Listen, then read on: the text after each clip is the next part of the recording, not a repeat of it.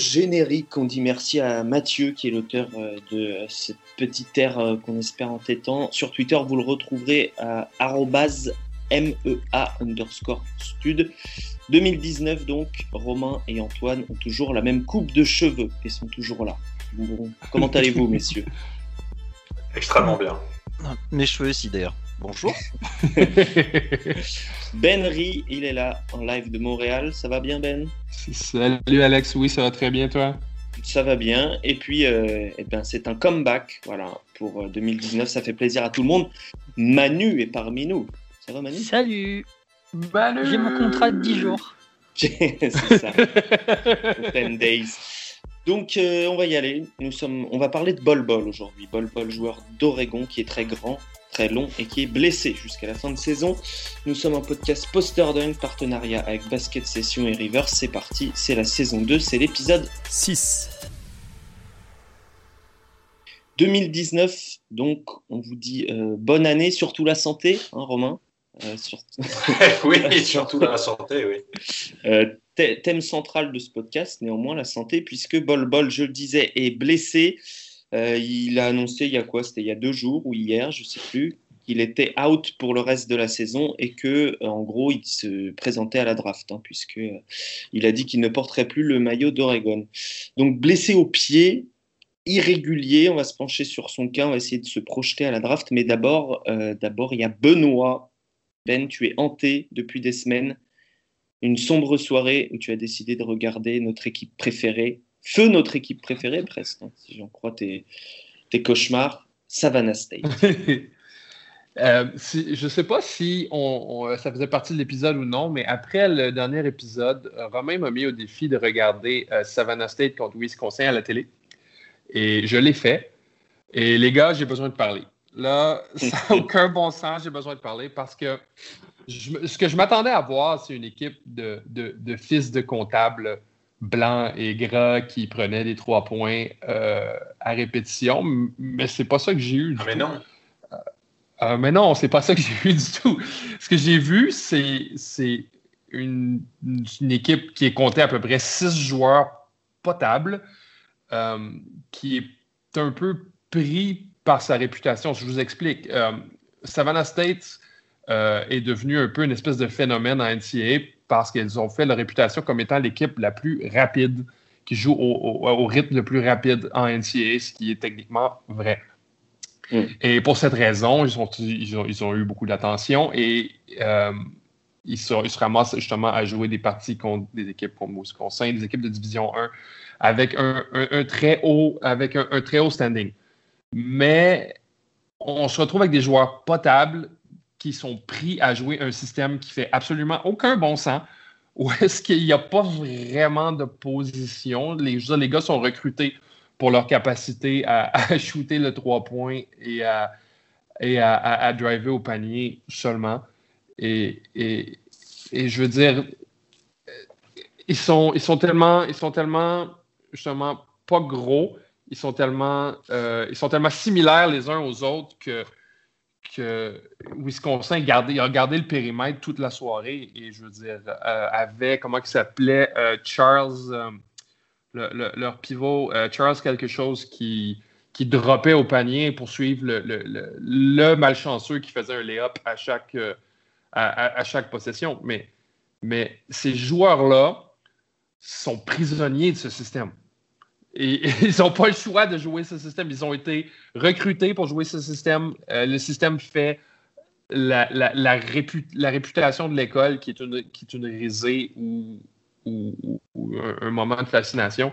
Mais, mais, mais c'était, triste ce que j'ai vu parce que c'était discrètement une tragédie de NCA que j'ai vu des jeunes joueurs qui, qui auraient un, certain potentiel pour avoir une carrière NCA normale et peut-être se retrouver justement euh, en Europe à quelque part pour gagner leur vie au basket, qui font absolument n'importe quoi. Euh, je ne sais pas si vous avez regardé cette partie, les gars, mais moi, j'en ai eu le cœur brisé à la fin. C'était 69-32 pour Wisconsin à la demi. Puis Wisconsin a complètement arrêté de jouer en deuxième demi et, a, laissé, a laissé Savannah State faire tout ce qu'il voulait. Ça, ça, ça, m'a fait, Je suis, un peu, je suis un peu obsédé avec ça depuis que je l'ai vu. Tu veux, tu veux, dire que tu es, tu es triste euh, de, de, voir la qualité de jeu euh, de... Ben oui, c'est quand même le cas dans beaucoup d'équipes. Il enfin, y, a, y, a pas mal d'équipes qu'on regarde qui n'ont pas un fond de jeu ultra développé. Mais ils sont prisonniers de leur réputation d'équipe qui, qui, qui, ne fait que lancer, que shooter des trois points. Et je veux dire, ils, jouaient, carrément à, cinq gars au périmètre ils se passaient le ballon jusqu'à temps que quelqu'un ait un tir semi-potable. Et, bien sûr, chaque tir était défendu adéquatement par, euh, euh, euh, Wisconsin. Et je veux dire, je pense qu'ils ont shooté pour 30 quelques pourcents euh, pendant la soirée. C'était, ça avait l'air de du basket joué par des ados de 14 ans. Je veux dire, je, quand je jouais au basket à l'école secondaire, au lycée, pardon, quand je jouais au basket au lycée canadien, euh, c'était ça qu'on jouait. On jouait à 5 gars, cinq gars au périmètre et je veux dire, un, un, un, malchanceux qui fait un pump fake puis qui drive au, au, au panier s'il n'y a, aucune, euh, y a aucune option, mais c'est, c'est n'importe quoi ce que j'ai vu. Le fameux fer à cheval. Absolument. Qu'est-ce que ça t'inspire, Romain? Est-ce que ça t'inspire quelque chose? Non, la description, là, ce que ressent Ben, c'est ce qu'on ressent parfois quand on, quand on voit des, des matchs de championnat de France jeunes, où les, les coachs veulent, veulent, retranscrire ce qu'ils voient au niveau sans comprendre que c'est pas adaptable aux gamins. Bon, alors c'est sûr que la, la, structure et le niveau sont pas les mêmes, mais c'est, ouais, ouais, c'est, bah, voilà, c'est Savannah State, quoi. Mm. Mais euh, par contre, je, je, sur ton début d'analyse, à, à, aucun moment, à aucun moment, moi, j'ai, j'ai pu penser que c'était euh, une équipe d'experts comptables, là, comme tu disais. Pour moi, c'est euh, ça joue juste, à mon avis, un petit peu à l'envers. Quoi. Mais bon, c'est voilà, c'est du run and gun. Euh, certaines équipes sont, se sont appropriées ce style-là dans les années 80, notamment NBA, parce que Denver, à l'époque, c'était pas, pas beaucoup plus brillant collectivement, sauf qu'il y avait une puissance de feu incroyable. Mm -hmm. Voilà. Après, derrière, effectivement, le, le peu que j'en ai vu de Savannah State, par-ci par-là sur Daylight, c'est pas c'est pas, pas très structuré, on va dire. Mmh. Bon, voilà une, une, introduction bien pessimiste à cette année 2019. Ben, non, on les beaucoup. soutiendra quoi qu'il arrive. Oui, on les soutient. Absolument, absolument. On a toujours je, pas reçu nos t-shirts. Pourtant, on les a demandés, mais le, le département athlétique nous a jamais répondu. voilà. je, je, je, souhaite qu'ils reviennent en, en, Division 1 l'année prochaine, qu'ils gagnent assez pour revenir en Division 1 l'année prochaine. Mmh. Ils n'étaient pas si loin de la marche Madness. Ils étaient pas si loin. bon, euh, c'est l'heure d'entamer le, le, débat débat sur Bol Bol. De, donc Bol Bol dans le 5 majeur des meilleurs noms NCA. Hein, euh, ce sont les auditeurs qui ont voté. Mais quelle position aura-t-il à la draft en juin où les noms comptent finalement peu? Donc Bol Bol. Euh, cette année, messieurs, sur 40 minutes, j'ai pris les stats sur 40 minutes, même si on en parlera, mais il n'a pas du tout le moteur pour jouer 40 minutes mais euh, aux autres. Euh, 28 points, très, quasiment 13 rebonds, 1,3 passes, une interception, 3,6 blocs, 2,7 balles perdues. Ça fait quand même deux fois plus de balles perdues que de passes décisives. Euh, tout cela à 56% au tir, 76% au lancer franc et 52% à 3 points. C'est surtout ça qui est intéressant, à presque 4 tentatives par match. Voilà les statistiques. Manu, tu es l'invité. Euh, Qu'est-ce que tu peux me dire sur Bol Bol, qui mesure 2m20 et fait 105 kg, en gros, mesure approximative? Ouais, bah. Du coup, j'ai regardé quelques matchs et je suis, bah, je suis vraiment pas fan du, joueur. Je me demande ce qu'il ce qu va faire au haut niveau. Honnêtement, comment il sera utilisé C'est ma question. Euh, avec un physique comme ça, c'est tout le contraire d'un Zion Williamson en fait. Qui euh... -hmm. C'est une brindille qui, qui, qui peut s'écarter, mais sans, sans trop s'écarter, parce qu'au final, est-ce qu'il tient, il, il tiendra jamais un, un 50% à 3 points, euh, même s'il aurait joué toute la saison, c'est impossible. Euh, moi, je suis, un, je, je suis, vraiment perplexe sur ce qu'il va apporter à une équipe euh, l'année prochaine. Défensivement, j'avais l'impression de voir un, enfin offensivement pardon j'avais l'impression de voir un Ayton un peu qui est perdu complètement perdu sur certaines phases de jeu offensive Ayton Arizona ouais Ayton Arizona. Donc euh, je me dis il faisait beaucoup de déplacements inutiles. Il, il, allait près de son meneur sans proposer un bloc sans proposer quelque chose. Il y a plein de choses comme ça. Il courait vers le il courait vers le panier histoire de, faire un mouvement, mais ça ne servait pas à, grand grand chose au final. Et défensivement, bah, par ses bras, euh, il n'apportait pas grand grand chose. Quoi. Il, sur, pas mal d'actions, je trouvais qu'il ne suivait même pas trop son joueur. Il défend à moitié en zone en plus. ouais, c'est une zone match-up. Euh, ouais, c'est une zone un peu bizarre. Et sur certains matchs, il y a un, adversaire qui, qui, va au panier et il le laisse passer. Et il mm. lève juste ses bras à un mm. moment euh, quand il voit mm. que le mec va au dunk, quoi. Mais il fait, il fait que ça. Après, il y a, il y a un petit handle vite fait euh, pour un gars de, de, sa taille, c'est quand même assez. Euh, assez très bon, handle pour sa taille. Ouais, voilà. Ouais, en transition, il, apporte, il peut faire quelque chose, mais au final, moi j'attends de voir son tir au haut niveau sur une saison complète ou au moins une demi-saison, pas sur neuf matchs. Voilà, après, ouais, pas capable de s'écarter, mais euh, à voir. Euh, voir. Hein, moi, j'ai trouvé une bonne vision quand même un peu. Il a su montrer qu'il pouvait faire des, des, basses, des passes. Donc après, il faut voir face à. Bah, faudra voir au niveau tout simplement. Mm. Pour moi, euh, dans une draft comme celle-ci qui est ultra faible, il sera, il sera loterie. Mais si on prend la draft de l'année dernière, je pense qu'il est fin de, fin de premier tour pour moi. Mm pas impressionné en tout cas par le, QI et par euh, l'effort. Ben, ben, tu, je t'entendais acquiescer, tu es plutôt d'accord. Est-ce que tu peux quand même présenter un petit peu le profil pour ceux qui ne connaîtraient pas, même s'il il commence à être connu, euh, le fils de Manouté euh, ben ouais, c'est, en fait c'est bien le fils de son père, Bol Bol. Son père qui était, pour les gens qui sont un peu trop jeunes, un pivot de 7 pieds 7 pouces en NBA qui était reconnu euh, pour son, euh, son, son ses, tirs bloqués qui pouvant bloquer 6-7 euh, par match parfois. Et, pour une partie où est-ce qu'il s'est mis inexplicablement à shooter des trois points et à tous les réussir, je crois que c'était contre Phoenix dans le milieu des années 90. Donc Manu, est un petit peu un personnage en NBA que, tout le monde, que tout le monde aimait. Et Bol Bol, son, fils, était, scouté depuis depuis très longtemps. La première fois que je l'ai vu, moi, il était, euh, il avait 13 ans et il mesurait 6 pieds 5. Maintenant, il a, quoi, 19 et il mesure 7 et 3. Donc, euh, je veux dire, il a un, profil physique absolument incroyable. Euh, un, touch, comme on dit, une, grâce avec le ballon qui est vraiment, est, qui est vraiment rare pour quelqu'un de, de, son, de son format. un, potentiel euh, défensif assez intriguant, malgré que dans, une, dans la NBA où est-ce qu'on switch, euh, c'est pas vraiment ce qu'on appelle un switch defender. C'est, c'est plus un gars justement qui va être capable de, de dropper au, panier puis être capable de suivre, suivre le garde pour le, challenger au panier. Mais, euh, mais je suis d'accord beaucoup avec Manu côté défensif sur son sur, son, euh, sur son effort, sur son moteur. Quelque chose qui m'a inquiété beaucoup, moi, c'est que lorsque j'ai vu euh, lorsque j'ai vu Bol Bol, lorsque j'ai plus je l'ai euh, lorsque je l'ai analysé un peu plus en profondeur. Et là, Antoine va m'aimer parce que je parle d'un détail physique. C'est qu'il a d'extrêmement longues jambes. Donc, il a un, il a un centre de gravité très, très.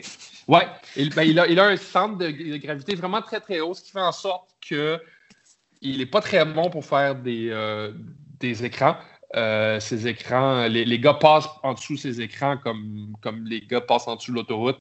Euh, et il est pas. Et c'est très difficile pour lui de tenir sa position au poste bas.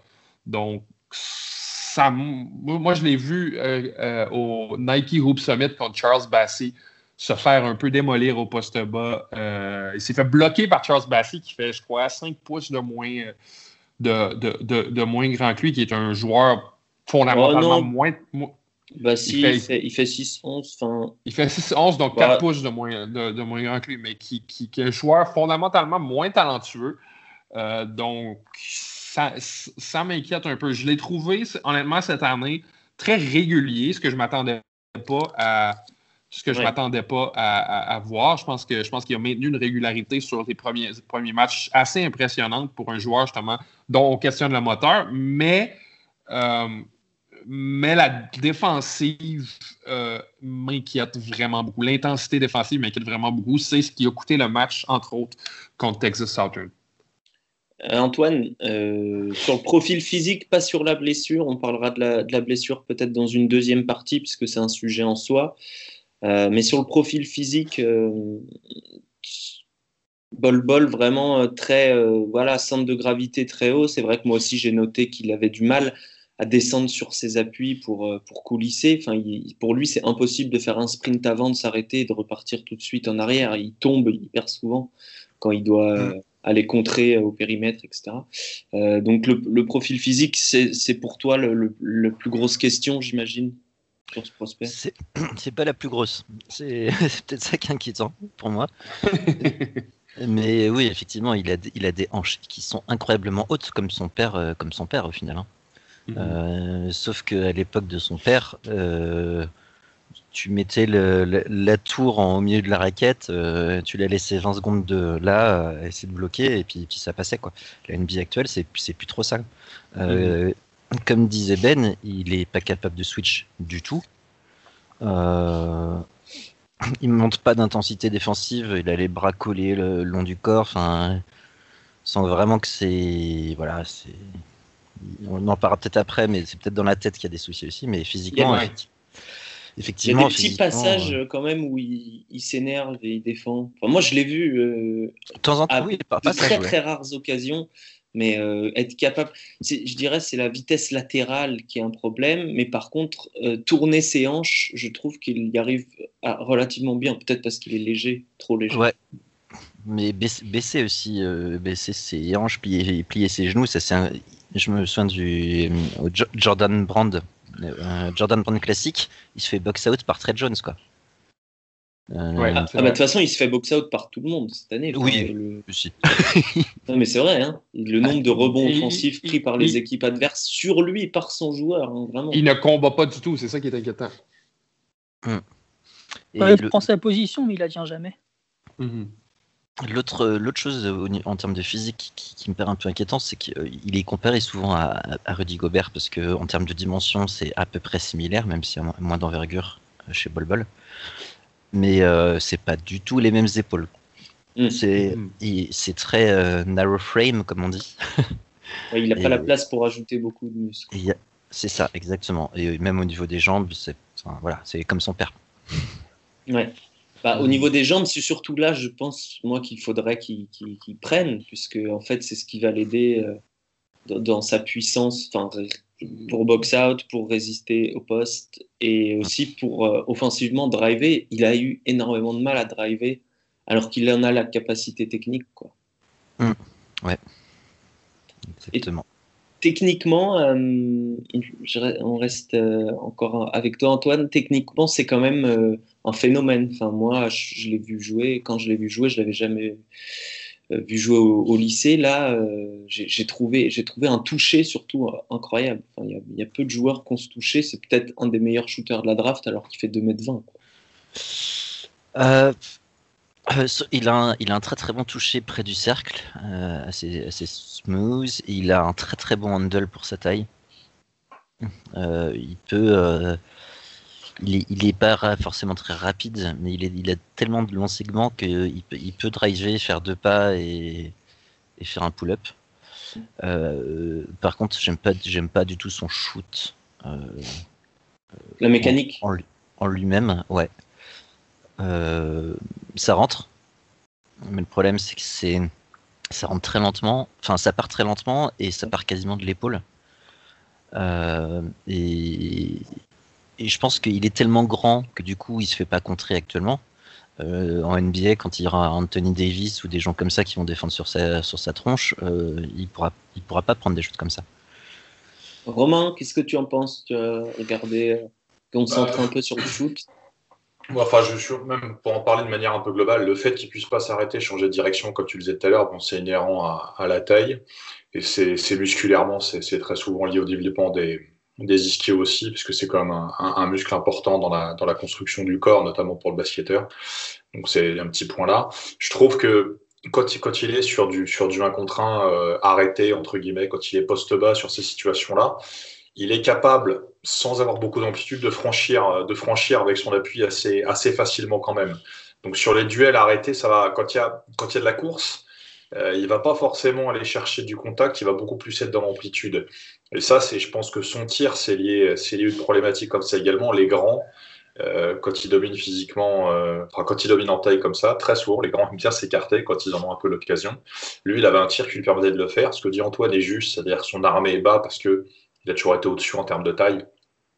Donc l'armée est bas, le tir est un peu lent mais c'est un petit peu comme le reste, c'est le fait d'avoir jamais eu d'opposition physique entre guillemets à sa taille fait qu'à un moment le garçon a jamais eu vraiment vraiment à, à forcer ou à modifier les choses jusque là. Il a il, a il a une, une aisance euh, corporelle qui est pas inintéressante. Il a ce, que vous disiez tout à l'heure sur le fait de pouvoir pousser la balle, il est capable de le faire aussi. Après, euh, moi je suis sceptique sur sa latéralité je suis sceptique sur le fait qu'effectivement, il est dans le box-out, mais il a tendance à s'arrêter quand le ballon, est en l'air, ce qui fait qu'il est régulièrement battu. Et puis, bah, s'il n'arrive pas à tenir les impacts, notamment sur les box-out, c'est aussi lié à ce que je, disais par rapport aux issues, c'est-à-dire qu'il n'y a pas vraiment, vraiment de densité au sol. Donc voilà, après la comparaison avec euh, Rudy Gobert, est absolument débile pour moi, mais bon, ça c'est un autre, c'est un autre avis. C'est pas du tout le même profil et c'est pas du tout. Euh, Bol Bol a quand même des qualités techniques euh, légèrement plus abouties que, notre Rudy Gobert national, qui lui a d'autres qualités à faire valoir. Rudy est un pur 5. Bol Bol n'est pas un pur 5 du tout. Mm. Je ne sais pas euh, si vous êtes d'accord, les gars, mais son tir me faisait penser un peu à celui de Jaron Jackson Jr. l'année dernière. Il pousse le ballon un peu, c'est très, très carré. C'était plus devant la tête quand même pour Jackson. Ouais, Jackson, c'est un, peu, un peu plus haut, mais euh, c'est effectivement, tu, tu, hmm. sens que c'est le tir, il est, scolaire, il est efficace parce qu'il a répété, mais il n'est pas encore en, en, exécution. Après, après, il y a quand même une chose, il hein, ne faut pas oublier, euh, 7-3 en la taille. Hein. C'est-à-dire que le développement, le développement physique, musculaire, le développement du système nerveux et compagnie, c'est un joueur qui ne sera pas à maturité avant, avant 4-5 ans, encore facile. Hein. Mhm. Donc là, il est, je ne sais pas depuis combien de temps il joue spécialement, mais en tout cas, lui, sur son développement physique, je, on est pressé parce que de plus en plus, les, mecs, qui font du one and done, ou ils font deux ans, ils sont draftés, etc., etc. Mais mhm. sur le plan du développement physique, sur le plan du développement cognitif et sur le plan du développement des apprentissages du joueur, il a encore une route énorme devant lui. C'est-à-dire que c'est un mec qui sera vraiment pas mature tout de suite. Hein. Faut pas, faut pas l'oublier. Les mecs qui ont plus de 2-10 comme ça, faut pas l'oublier. C'est le risque pour euh, l'équipe qui va le drafter finalement que ce soit pas dans cette franchise-là qu'il soit le meilleur euh, dans sa carrière. Bah, tout, dépend d'où il tombe. S'il tombe sur une franchise qui a de la patience, qui, qui le développe, qui fait faire des allers-retours en G-League et dans un endroit structuré, ça va. S'il tombe dans une franchise pourrie, euh, qui, sur, un, sur un pic en loterie pic, s'il tombe dans une franchise pourrie qui, qui n'a pas la patience de développer quoi que ce soit, ça va être très compliqué pour lui. Hein. Cleveland. Ouais, j'avais d'autres noms, mais j'avais d'autres noms, mais les comptes, les comptes FR vont encore nous, nous tomber dessus. rien dire. on peut dire, on peut dire. Ben, euh, oui. alors dans notre mock draft euh, que nous avons publié il y a quelques jours sur notre site envergure.co, mm Bol Bol était sixième. Son mhm. meilleur classement c'est toi qui lui avais donné. Ben, tu l'as mis quatrième dans, ton, ranking. Euh, est-ce que, est que, alors déjà, pourquoi? Et est-ce que euh, tu penses que la blessure change quelque chose pour toi dans ce, ranking? Ben, Pour la première question, c'est c'est que je suis un peu mi-figue, mi-raisin à propos de Bol Bol. C'est ce que j'ai vu cette année à Oregon, c'est beaucoup mieux que ce que je croyais qu'il allait se passer. Et ailleurs, sinon, beaucoup des prospects que je auxquels je m'attendais à ce qu'ils performent mieux que Bol Bol ont un peu sous-performé. On s'entend mm. que Nasir Little a sous-performé, que, euh, que un, euh, Romeo Langford, par exemple, qui shoot, je crois, 21% à 3 points. C'est pas, pas des joueurs que je, qui, je crois, devraient passer avant, avant un bol-bol qui a un profil physique qui, je crois, est plus intéressant que, que ces deux joueurs-là, qui ont un profil physique plus rare, en fait. Mais, mais oui, je crois que la blessure va changer quelque chose. Je crois que euh, le fait que ce soit un pied, surtout, un peu à la Joel Embiid, si on se rappelle bien, Joel Embiid euh, a été drafté en, 2014. On croyait qu'il allait être numéro 1. Il est tombé numéro 3 et son pied lui a fait manquer deux ans euh, d'activité. et les pieds chez les chez les, grands joueurs, c'est souvent une blessure qui revient parce que c'est beaucoup. Il y a beaucoup de poids qui tombe directement sur la même place lorsqu'ils sautent, lorsqu'ils vont chercher des rebonds euh, après des dunks. Donc, c'est des blessures qui sont qui propices à revenir. Euh, si j'avais à refaire mon mock draft aujourd'hui, je mettrais probablement Bol Bol deux ou trois échelons plus bas. Ok. Manu, est-ce que ça change ton évaluation euh, Juste après, on parlera vraiment de la blessure en soi avec euh, Romain, puisqu'on a, on, a cherché, on a été obligé de chercher un petit peu ce que c'était cette blessure. Et, la lumière n'est pas totalement faite. Mais Manu, avant, avant la, ça. La lumière n'est pas vue de Laurent Blanc, tu veux dire? Bravo. Oh, J'ai tout pété là. Ouais. Manu, Manu, tu as, tu as décidé de te déconnecter outré par. Ah non. non, non, je suis là, je suis là. Dis-moi. Bah, quelle est ta question du coup? Le, La blessure, euh, à quel point pour toi elle, elle change quelque chose sur euh, l'évaluation qu'on devrait avoir ou que les franchises vont avoir de Bol Bol? Bah, ça, Oui, ça va, ça va sûrement jouer. Après, on en parlait entre nous cet après-midi, c'est la blessure, nous, on la connaît pas exactement, donc c'est difficile d'en parler. Est-ce que c'est une simple euh, fracture de fatigue Est-ce que c'est un peu plus parce qu'il a été opéré, je crois, il me semble. Mm. Donc déjà, ça veut dire qu'il y a quelque chose d'un peu plus sérieux qu'une fracture de Mhm. fatigue. Donc euh, ouais, ça va le toucher, c'est c'est sûr. Après, faut faut voir euh, quel impact, faut voir quand il reviendra. Euh, comment ses premiers euh, son, ses retours se- enfin, son premier ses premiers entraînements seront euh, quand il va revenir comment il va accepter l'intensité de- des, différents workouts ou des différents euh, différentes sessions qu'il fera euh, sur les, les pré-drafts c'est tout un c'est tout c'est tout qui va faire euh, qui va faire sa position mais après, comme j'ai dit, c'est ne chassant pas ce qu'est sa blessure exactement, c'est difficile d'en parler en fait. Enfin, pour moi en tout cas. Je suis pas Alors- médecin, j'ai pas vu la, j'ai pas vu la, Aucun la, de nous n'est la vidéo, donc euh, Euh, la vid- Il me semble que c'était pas en match, ou alors euh, je- j'ai rêvé. et De toute façon, vu, vu que, vu que la fac ne, ne veut pas communiquer dessus, il ne dit rien du tout. euh, S'il y avait une vidéo disponible, ne t'inquiétez pas qu'elle a dû disparaître. Euh, de Romain, on a quand même vu voir que c'était du coup, c'était quoi euh, Alors, on a, on a- il a été on a opéré un de son navicular bone. Voilà. Ah, je- c'est la, c'est la même blessure que Joel Embiid. Ouais, alors juste pour repréciser un truc, hein, je veux dire, nos, nos compétences médicales, moi je suis ceinture blanche de médecine personnellement, je suis pas des compétences médicales assez proches du, du néant.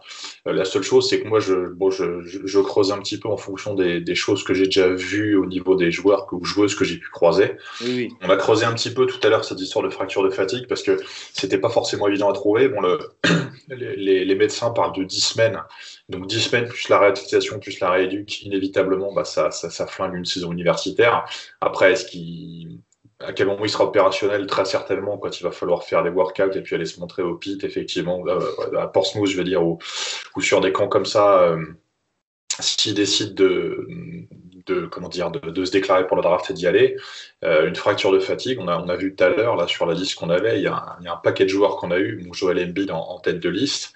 Apparemment, il y a eu une pause de, de vis ou de clou, je sais plus trop ce qui a été comment ça, comment de, c'est de, spécifié. de vis pour que ça guérisse plus vite, euh, Voilà, selon euh, son avocat. mais le- Et donc la blessure, c'est la même que Embiid, effectivement, que Marc Gasol, que TJ Warren, Voilà, que Nemanja Bjelica. Sachant qu'une fracture de fatigue, c'est pas une fracture à proprement parler, hein, c'est aussi, c'est aussi parfois lié à, la- à des, à des- à des choses comme la charge de travail, tout simplement, euh, ou, à des, ou, à des, ou à des facteurs, facteurs divers et variés. Euh, L'os n'est pas réellement cassé comme, comme si c'était une fracture normale, mais bon, il y a une fragilité. Après, il y a des gens qui ont pu suivre des carrières avec, mais euh, il y a aussi un autre paramètre à prendre en compte, c'est que euh, un, un joueur se fait une fracture de fatigue en France, il va devoir courir voir un chirurgien, euh, l'opération après, l'arrêt, le machin. Il n'y a pas d'unité de lieu. Là, quand on est dans un contexte de joueurs universitaires, dans des, dans des équipes comme, comme Oregon, qui sont comme des, des grosses facs, vous avez tout sur place. hein. C'est-à-dire que l'hôpital est sur place, toute la réduction, vous la faites là, il y a, il y a absolument tout au même endroit, donc c'est aussi un gain de temps. Et euh, après, bon, le bas, le bas, le bas, il pourra pas travailler avec, il a comme tout le haut du corps qui peut continuer à bosser, ainsi de suite. Toute la il, il perdra pas forcément tout en termes d'athlétisation, puisqu'il y a une partie du corps qui peut travailler. Mais Mm. effectivement, sa saison, elle est, elle est en croix, clairement. Bon, en l'occurrence, il, il s'est fait euh, opérer à New York par le, le chirurgien des Brooklyn Nets. Voilà, donc euh, qui lui a déjà quand même avec avec euh, avec Caris Levert a, a quand même un, un bon client. euh, Et un bon client. qui paye surtout. Il a sa carte de fidélité, euh, Caris Ouais, ouais, il a, puis là, il y a, il y Lopez, effectivement, donc c'est quand même, euh, voilà, après derrière, tout ce qui va être retour, à- retour au suivi et retour à, à, comment dire, sur le terrain, ça se fera petit à petit avec sa fac, et en termes de structure, c'est c'est au-dessus de ce qu'on peut voir en Euroleague chez nous, hein, donc il faut, Mm. faut s'en rendre compte, donc c'est quand même une facilité pour les mecs après, et puis il pourra faire comme d'autres joueurs de, de, de, de première div ne font pas, aller en cours, par exemple. Mais bon, ça, c'est un autre débat. Euh, An- Antoine, euh, y a, a il y a d'autres choses dans son passé médical que cette euh, simple fracture? Euh, oui, oui, oui, oui, oui. Euh, donc, euh, c'était l'an dernier, du coup. C'était pour le McDonald's All Americans, donc auquel il, il était invité, où il a déclaré, il a déclaré forfait pour un problème au pied. C'est pareil, c'est très flou. même les gens les mieux connectés, on va dire, de. C'est le même pied, c'est le pied gauche celui-là ou pas Je sais pas. Ce que je sais juste, c'est que c'était un problème au pied, c'est que c'était soit le tendon d'Achille, euh, soit euh, autre. Mais c'est- un problème au pied. Et, et je te dis, voilà, même les gens très, très au fait de tout ça ne savent pas. En gros, enfin, en gros les, les agents et tout, euh, Ah ouais. cachent tout pour. voilà. Donc oui, il avait été absent six semaines, un truc comme ça déjà. Donc c'est pas forcément hyper bon signe en soi. Alors c'est peut-être un truc justement qui traîne depuis un an et qui et qui se décide que maintenant à traiter, ce qui, ce qui paraît un peu bizarre. Bah, il aurait pas pu jouer. Tu Sinon, joues il pas avec un pied cassé. hein. Les, les agents, les agents cachent tout au public euh, là à l'heure actuelle, mais vous inquiétez pas, le, le dossier médical, quand il s'agit de discuter avec les scouts et quand il va s'agir après de faire évoluer le mec par les franchises, il n'y a pas une franchise qui va prendre le risque sans avoir le dossier médical dans les mains. Mhm. Surtout dans le cas d'un lot hippique avec des contrats garantis, c'est bon. Antoine, hippique quand même? Oui, oui, bah, le- l'autopique, après on verra sur le. On verra au moment de la draft, hein, il, peut, il pourra slide parce que bah, déjà il y a le background médical, mais il y a surtout le background euh, psychologique qui est réellement problématique. Mhm. Euh, ça se voit sur le C'est, terrain. euh, hein.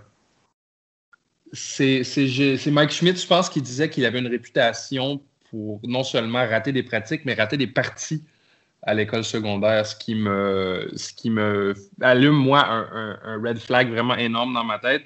Est-ce que c'est un de ces jeunes garçons de 7 pieds et plus qui n'aiment pas vraiment jouer au basket? Je, pense qu'il aime, je pense que c'est juste. euh, enfin, de ce que je vois, euh, sa façon de jouer, c'est quelqu'un qui a un poil dans la main et qui fait que ce qu'il a envie de faire, quoi. Oui. Euh, sur, euh, il y a autre chose aussi, c'est qu'il n'allait pas du tout en cours. Hein. Euh, à fin de les prep, euh, il- n'allait jamais en cours. Ce qui C'est est, ce qui est un autre drapeau rouge dans ma tête. là. ouais, c'est pas super bon signe, on va dire. Mhm. Disons que ce- l'équipe qui draftera euh, Bol Bol aura. Enfin, c'est ça doit être le prospect avec le plancher le, le plus bas et le, un des plafonds le plus haut. Quoi. Mhm. Tout à fait. peut résumer la chose. Euh, ben, euh, je voulais ouvrir un petit peu la discussion quand même sur autre chose, sur le fait que même si, euh, sans, en occultant la blessure, en occultant euh, tout ça, euh, aujourd'hui, les, les grands titulaires en NBA, euh, soit ce sont des, des brutasses physiques euh, comme euh, dit André soit ce sont d'excellents défenseurs d'équipe, euh, et puis c'est tout, en fait. J'ai fait un petit peu le tour des, des- des grands pivots. Alors, vous allez peut-être me donner des contre-exemples, mais, euh, mais, mais du coup, ça, ça devient très compliqué de, de drafter des joueurs en les projetant titulaires. Moi, je pense, si on regarde un peu plus bas dans la draft, à, à des Daniel Gafford ou quoi que ce soit, Mhm. euh, il faut absolument euh, être un, un, un- je sais pas, un Wendell Carter pour apporter tout de suite en NBA du, du fait de, de son placement défensif, etc. Euh, absolument. Euh, puis je pense que Wendell Carter pourrait se, se- lui-même se qualifier en brutasse physique et en excellent Oui. défenseur d'équipe dans, les deux, dans les deux catégories. Euh, mais oui, et je pense que Bol Bol ne se qualifie dans aucune de ces catégories-là pour l'instant. En le voyant se faire brutaliser par Charles Bassey au poste bas, moi j'ai vu des. Je voyais des, des Enes Kanter et des, et des Kyle O'Quinn de ce monde lui faire prendre toutes les fautes euh, de l'univers euh, en NBA. Là. Je pense que le, le, le, le, côté un peu plus court et un peu plus physique va lui causer beaucoup de problèmes euh, défensivement. Mais si j'avais un, un, un, étalon de comparaison à donner à NBA, là, vous les oreilles vont vous sciller, les gars, mais je veux dire, pensez à, une version très, très bon marché de Christophe Sporzingis. Hum, qui, joue un, qui joue un peu n'importe où sur le terrain, qui peut jouer au poste bas, qui peut jouer à trois points, euh, qui, qui excelle lorsqu'il n'est pas à un endroit particulier sur le, sur le, plancher. Je crois que c'est, c'est de la façon dont Bol Bol pourrait devenir un, un, atout en NBA. Hum, mais pour ça, il faudrait qu'il s'achète un, physique, quoi. mais encore, encore une fois, tout à l'heure, vous parlez des apprentissages défensifs. Euh, tu, compares à l'NBA il y, a, il y a deux voire trois générations, donc il y a, 10-15 ans. Les mecs, ils arrivaient en ayant fait trois ans la fac pour certains. Mhm. Le fait de faire trois ans à la fac, les gens étaient plus matures physiquement, peut-être un peu plus dans la tête aussi pour certains.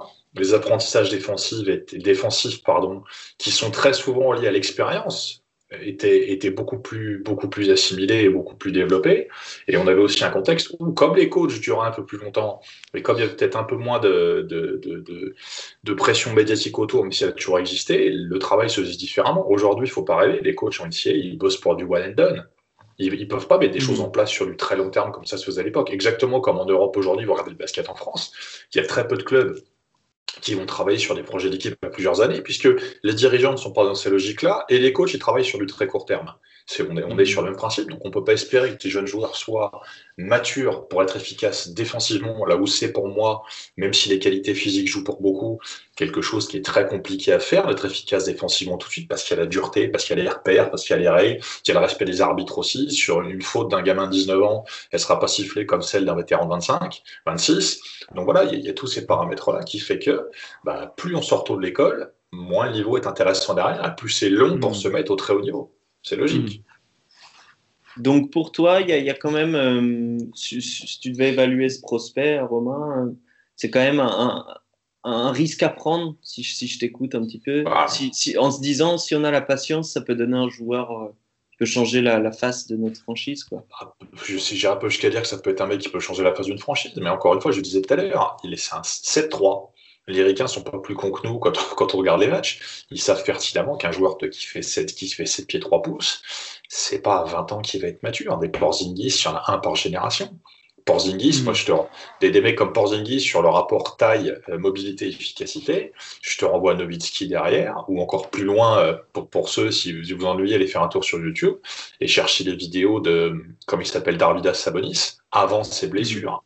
Sabonis avant ses blessures, c'est 2m20 et il court comme Porzingis, mm. avec presque des meilleures mains. C'est juste que voilà, c'est des mecs, c'est des, des, phénomènes, c'est des joueurs d'exception.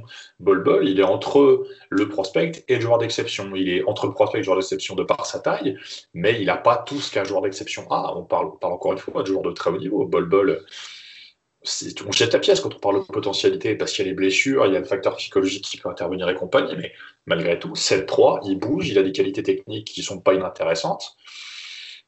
S'il va en NBA, il va prendre 10 kilos, parce que pour l'instant, il est plutôt monté fin. Il faut voir ce que ça donne après derrière. Mais je ne vais, pas dire aujourd'hui que c'est un franchise player, mais je pense qu'il ne faut pas tout jeter non plus. C'est pas un joueur d'exception, mais il y a quelque chose. Et effectivement, en plus, la draft est très faible. Mais il faudrait qu'on se pose la question aussi pourquoi d'année en année, on se dit, putain, cette année, la draft est faible. Ah, cette année, la draft est faible. Quand je vois cette année qu'on parle de certains Européens très hauts, pour moi, ils ne devraient pas y être, mais ils y sont parce que cette draft est faible, justement. Hmm. Bon, après, l'année dernière, c'était une grosse draft. Ouais, ouais, mais l'an dernier, on se disait aussi, ah oui, mais c'est ah, une, une, bonne draft, mais c'est quand même pas la mieux. L'an dernier, c'était plus fort et ainsi de suite. On se dit la même chose tous les ans. Mhm, c'est vrai. exactement comme moi, je vais voir des matchs de championnat de France jeune et puis je fais, je, fais, je fais le vieux con. Je me dis, putain, je vois jouer du 18 aujourd'hui.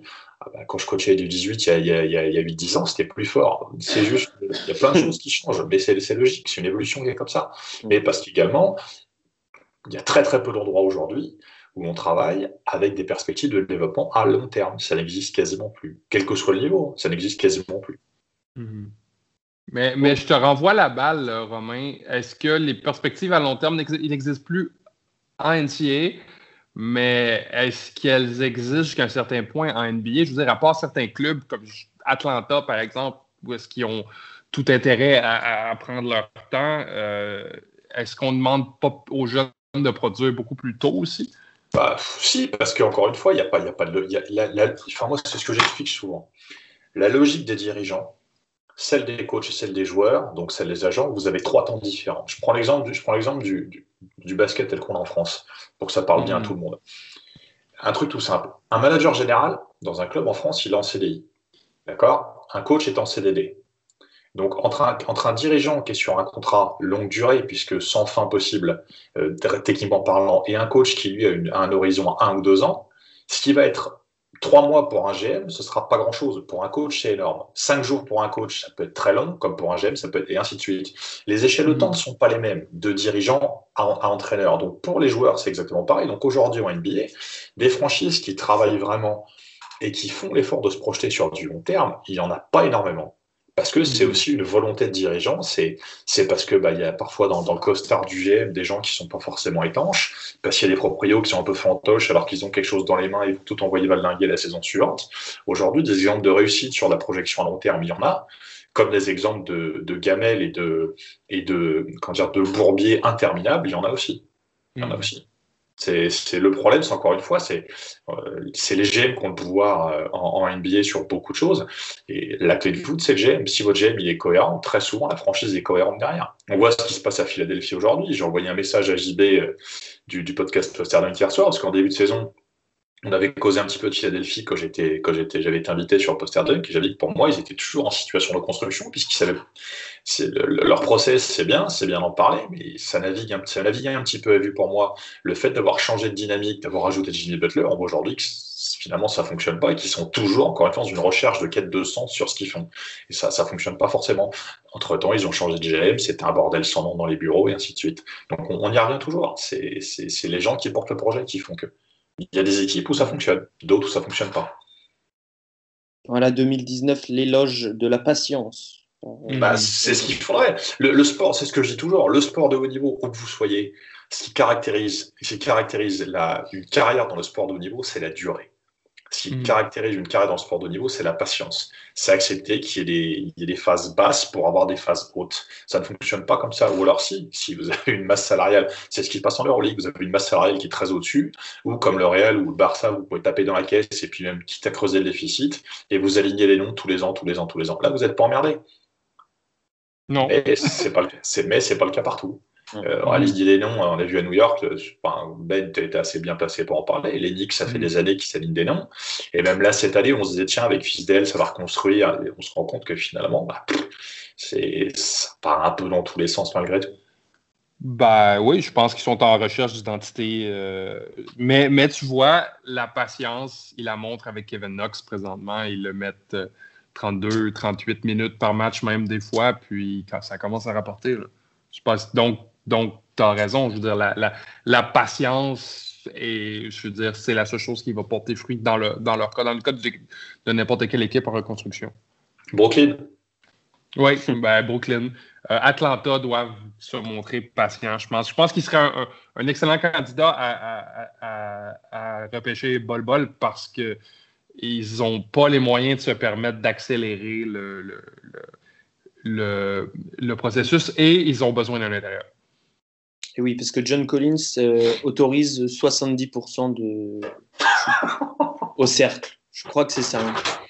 Quand il est dans, dans le, le giron ah, du joueur, ça shoot à 70% au cercle. C'est terrible. C'est un, moi, ce que j'appelle ça, c'est un, un service à l'auto pour les, euh, pour les bah, on, l'avait dit, hein, quand, euh, enfin, on l'avait dit à l'époque quand même que c'était une pipe défensivement. Alors après, il y a ah les capacités pour, pour, être meilleur que ça, euh, les capacités physiques. En conclusion euh, sur Bol Bol, Manu, tu vas te mouiller un peu. top, 5, oui ou non? Tu as, le cinquième choix, il est libre. Est-ce que tu le prends ou tu le prends pas? Je sais pas. Ah, hein. euh, c'est pas mal la même réponse que j'aurais, Manu. Faut voir qui est parti. Mhm. Ouais, ouais. Non, mais t'as plus Williamson déjà, ça c'est sûr. Williamson est parti, Barrett est parti. On va dire que Reddish est parti. Ouais. Little est parti. De toute façon, c'est le seul grand euh, du- de la loterie, quasiment. Sauf si vous comptez euh, notre ami japonais Rui. Mais euh, moi, je, pour moi, il n'est pas à 5 du tout. Oui, il Euh, est pas, il est pas assez grand. Enfin, il est pas assez grand. Il est pas- Euh, Ok, Manu, je, je vais essayer de te, te- de, de te streamliner ça. Si tu es numéro 5, tu as le choix entre Bol Bol et Romeo Langford.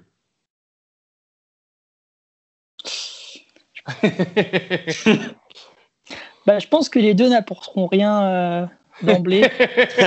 oui, je suis d'accord. Je suis pas d'accord. Mm, ah, mais j'irais peut-être plus vers. euh, pff, ouais, je sais pas.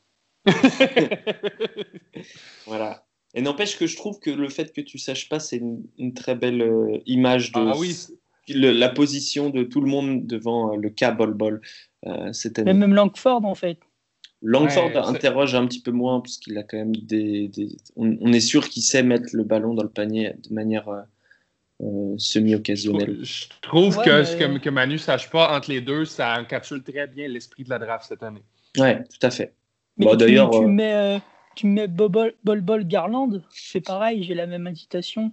Bol Bol. Moi, Je, je, prends, je, prendrais, je prendrais Bobol avant, avant Garland, là. mais, mais euh, à Bol Bol et Romeo Langford, j'ai j'ai un vrai dilemme. là. Nous verrons bien, en tout cas, de toute façon, Ben, euh, Antoine et moi-même, on a eu des difficultés énormes à euh, faire ces, ces mobs, en tout cas au-delà de, des cinq premières positions, même en fait au-delà des deux premières positions. Et alors après, euh, classé entre le dixième et le quarantième, il peut, il peut y avoir facilement très peu d'écart finalement. Entre le 3 et le 60, c'est le bordel, en fait. c'est ça. C'est absolument, absolument. si Donc, vous vous euh, rappelez, il y a quelques années, on avait tous, je pense, Pascal Siakam en fin de deuxième tour. Euh, Mm. Toronto le repêche en fin de premier tour, puis regardez, regardez où est-ce qu'il est rendu aujourd'hui. C'était uniquement sur le, le potentiel physique.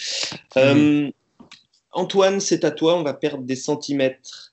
euh, puisque dans ta chronique, euh, pas, euh, le- je sais pas comment ça s'appelle maintenant, je sais plus. Euh, en gros, les joueurs euh, qui euh, brillent par leur intelligence ou autre, mais pas trop par leur physique. Euh, tu as choisi un mec petit. Je sais pas combien il mesure Jazz Johnson.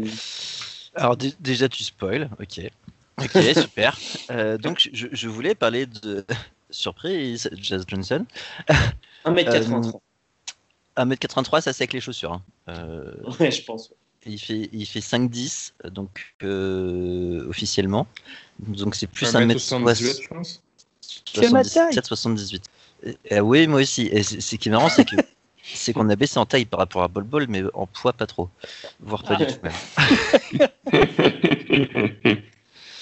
Euh, présenter ce cher copain Jazz Johnson. Alors c'est un petit monsieur euh, qui, qui jouait auparavant à, à Portland, euh, une petite université de, de Portland, et qui faisait à peu près 105 kilos pour 1m78 donc.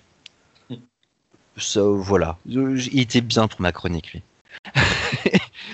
Euh, il est arrivé en 2017, à l'été 2017, il a transféré vers euh, euh, l'université de Nevada, euh, qui commence à faire parler d'elle puisqu'elle est 14-0 cette année. Mm. Avec qui, les euh, frères Martin. avec les frères Martin, hein, qui sont pas inintéressants eux non plus. Euh, et euh, il a perdu à peu près 15 kilos, le, le- le Jazz Johnson. Donc il, il tourne, il fait 1m78 pour 90 kilos à peu près. Donc, ça- C'est pas ça- mal. c'est déjà, c'est déjà, euh, c'est déjà, c'est déjà pas mal quoi. C'est quasiment le double de moi. Donc, euh, Comme, comme disent, comme disent les, les- les scouts, c'est c'est compact comme physique. C'est ça, c'est compact. C'est, euh, c'est pas si gras que ça. Par contre, quand on le, quand on le voit, ça va. Euh, donc il a fait un- des gros efforts pendant sa saison de redshirt pour euh, perdre du poids. Donc déjà ça en dit quand même long sur le caractère aussi du, du bonhomme. hein. Et euh, Nevada a la particularité donc d'être une équipe qui qui joue avec les, les- les jumeaux euh, Martin, qui sont deux joueurs de 6 pieds 7 et dont un euh, joue meneur. Donc un meneur de 6 pieds Cody, 7. non? C'est Cody, je crois. sais jamais, c'est Cody, c'est ça, qui, qui joue meneur. Et, et quand il joue meneur à du haut de ses 6 pieds 7, il a un poste 2, à ses côtés qui s'appelle Jazz Johnson et qui fait 5 pieds 10. C'est assez rigolo. Du coup, en fait, Jazz Johnson est, relevé de toutes ses fonctions, on va dire, de, distribution. Donc ça, va être difficile. Enfin, c'est pas un poste 1, quoi. C'est dire ce qui est. C'est ah, un poste 2 de 5 pieds 10. Euh, mais il est euh, très très intéressant, je trouve. Euh, il a un shoot assez incroyable. il dégaine à une vitesse hors norme. Il peut shooter aussi bien en spot-up qu'en pull-up ou en sortie de dribble. Il peut vraiment faire beaucoup de choses. Et il, a, il arrose, bah, il est sur, des statistiques, là il a 57% au total donc 3 points et 2 points confondus. Il a 57% à 3 points en prenant un volume de 4,5 tirs par match. Et sincèrement, c'est pas que des tirs faciles qu'il prend. Et il est à 95% des lancers francs. Donc, c'est euh, shooté. Donc en termes de shoot, il se pose là, quoi. J'ai une stat pour toi, Antoine. Je viens de voir, euh, de chercher le site que je t'ai envoyé l'autre fois. Euh, contre donc uniquement contre les équipes qui sont classées euh, dans les 150 meilleurs du pays par KenPom. Il a joué 10 mhm. matchs cette année et son mhm. offensive rating est de 164,8. voilà. Donc, euh, je pense qu'il défonce tout le monde sur cette stat. Ouais, il défonce absolument tout le monde de très très loin. Le deuxième, c'est Jack White, tu vois. Le, problème, c'est que si ça joue pas sur le poste 1, il est condamné pour la NBA, lui. Hein. À cette taille-là, ça, ça passe ah bah oui, oui, oui. ça, lui, lui j'annonce qu'il a, il a, il a, le profil, il, est, euh, il a un profil de joueur, il est Jean-Denis Choulesque. Il a, il a de quoi il a tout ce que notre Jean-Denis Choulet national euh, peut aimer chez un, chez un joueur arrière. Et euh, c'est typiquement le genre de mec qu'on peut retrouver chez nous, ça. Est-ce que tu crois qu'il va devenir le poste 2 de Sylvain Francisco bientôt? Non, mais il peut, il peut, il peut, peut-être, euh, peut peut-être finir à Chalon pour ton plus grand plaisir. Il a, il a le profil. Ah, oui, ben oui, ça serait, le, serait le meilleur joueur à Chalon qu'on peut s'imaginer. Très bas, très bateau d'usage de, la balle, 12,4 G, moi. Donc c'est vraiment, il, il, il, a pas souvent la balle, quoi. Il n'a pas souvent la balle parce que les frères Martin euh, l'ont. Et c'est très complémentaire. L'équipe de Nevada, je vous conseille de regarder, c'est vraiment, vraiment chouette à avoir joué. Euh, qu'est-ce que je peux dire de plus sur lui Le fait qu'il soit tout petit, il est assez vertical, mais bon, euh, il est limité en hein, toute façon. Il, il, est très intelligent dans ses drives. Il va provoquer finir près du cercle. Il y a des mecs qui font 40 cm, 50 cm de plus que lui. J'exagère, mais mm. il sait qu'il va pas pouvoir finir. Euh, du coup, il va au contact. Euh, vu, vu, sa masse, il peut. Et il va provoquer pas mal de fautes. Ce qui lui permet d'aller sur la ligne. Euh, donc il a très peu le ballon, mais quand il, quand il drive, il, va sur la ligne ou alors il trouve la petite pocket pass qui, qui va bien. Ce qui fait qu'au final, il perd très très peu de ballon. Et là, il a 0,2 turnover par match pour 1,7 passes le, ratio, est, il, est bon. Quoi. et de 6-5 pour les, contre les top 150 teams. 6, 6 à 6 pour eux. C'est pas mal. C'est très bon. Euh, donc voilà, je trouve c'est sympa de ce genre de joueur. Je pense que effectivement, il est plutôt destiné à l'Europe qu'à la NBA parce qu'il n'a pas la, la dimension athlétique d'un Nate Robinson. Hein. Euh, euh, donc voilà, mais c'est rien que pour voir la mécanique de shoot, c'est très cool. Et pour voir Nevada, parce que c'est vraiment une équipe intéressante, eh bien, je conseille. Bravo, merci beaucoup. Si j'ai été tatillon, je dirais qu'il a une. Euh, il relâche le ballon un petit peu bas sur son tir. Son armée est un peu bas. Ouais, mais c'est parce qu'il shoot tellement vite aussi. mais, c'est juste, pour, juste pour être pénible. Hein. Ouais, ouais. Je, pense qu'il peut, il peut réellement s'améliorer. Hein. En défense aussi, il peut s'améliorer. Il est pas mauvais, mais des fois, il se relâche un peu. Mais. Et, et, pour les amateurs de folklore NCA, il a vraiment une bonne tête aussi. Là. Il, ressemble à, il, ressemble à un jeune J. Cole. il a un projet capillaire intéressant. Il est, il est bien là.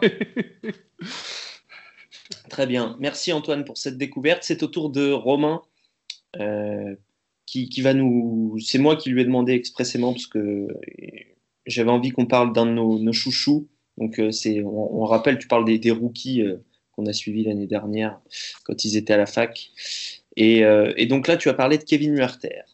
Kevin Huerter, qu'on avait qu'on a découvert, enfin découvert entre guillemets, dont on a voulu parler un jour l'an dernier par hasard le, sur, le, sur le même pod. D'ailleurs, c'était assez marrant parce que je l'avais vu jouer dans, leur, mm. dans les uniformes. Euh, à l'époque, Maryland jouait avec les, uniformes de Saint-Vallier en National 1, dans de couleurs.